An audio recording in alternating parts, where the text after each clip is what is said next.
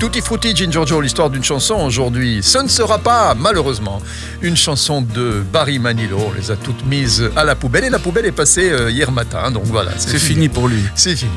On va parler d'Elton John aujourd'hui, avec une chanson très connue de, ce monsieur. En tout cas, elle pourrait être, euh, cette chanson pourrait être interprétée comme un symbole sur la vie des rockstars, isolés de leurs amis, de leur famille et du monde réel, par les gens qui ont le pouvoir hein, dans l'industrie musicale et qui parfois isolent un petit peu trop mhm. leur poulain. L'inspiration de départ, en tout cas, était une nouvelle de Ray Bradbury, un fameux auteur hein, de, science-fiction, dans laquelle est racontée la vie d'un astronaute à travers les yeux de son fils, qui le voit partir pour accomplir sa mission, et donc se séparer de ceux qui lui sont proches.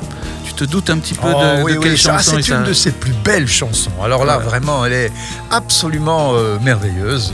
J'aime entendre te dire ah euh, que j'ai apporté. Euh, et elle n'a pas vieilli cette chanson. Hein. C'est vrai que mélodiquement, il y a des chansons qui parfois vieillissent mal, mais mais Rocketman, je suppose que c'est ça. C'est ça, c'est le nom de, la chanson, comme de la nouvelle d'ailleurs de Ray Bradbury. Voilà. Bon, mais voilà, mais on va l'écouter. Ça, c'est un grand moment, Dean Giorgio. C'est quand même mieux que Barry Manilow, faut avouer. D'accord, mais je viendrai encore avec d'autres personnages que tu aimes.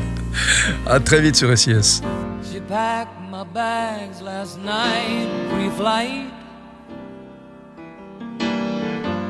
zero hour, 9 a.m. And I'm gonna be high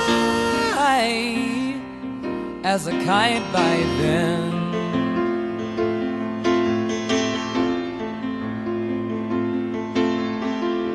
I miss the earth so much, I miss my wife.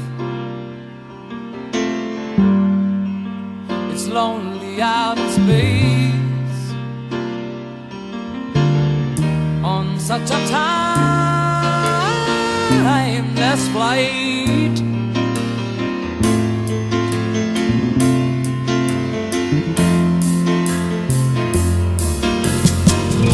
And I think it's gonna be a long, long time till touchdown brings me round again to find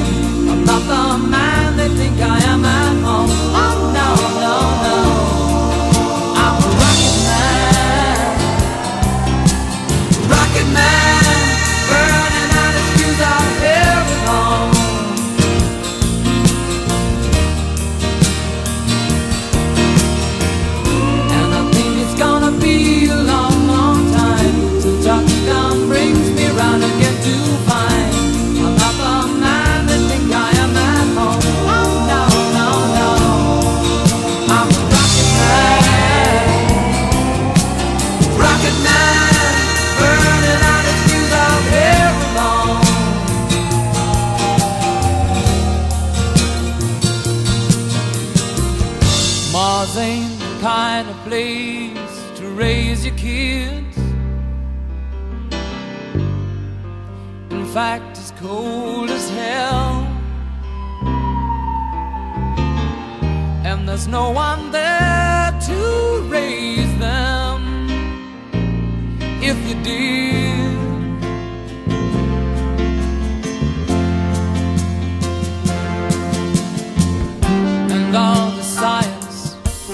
I don't understand. It's just my job five days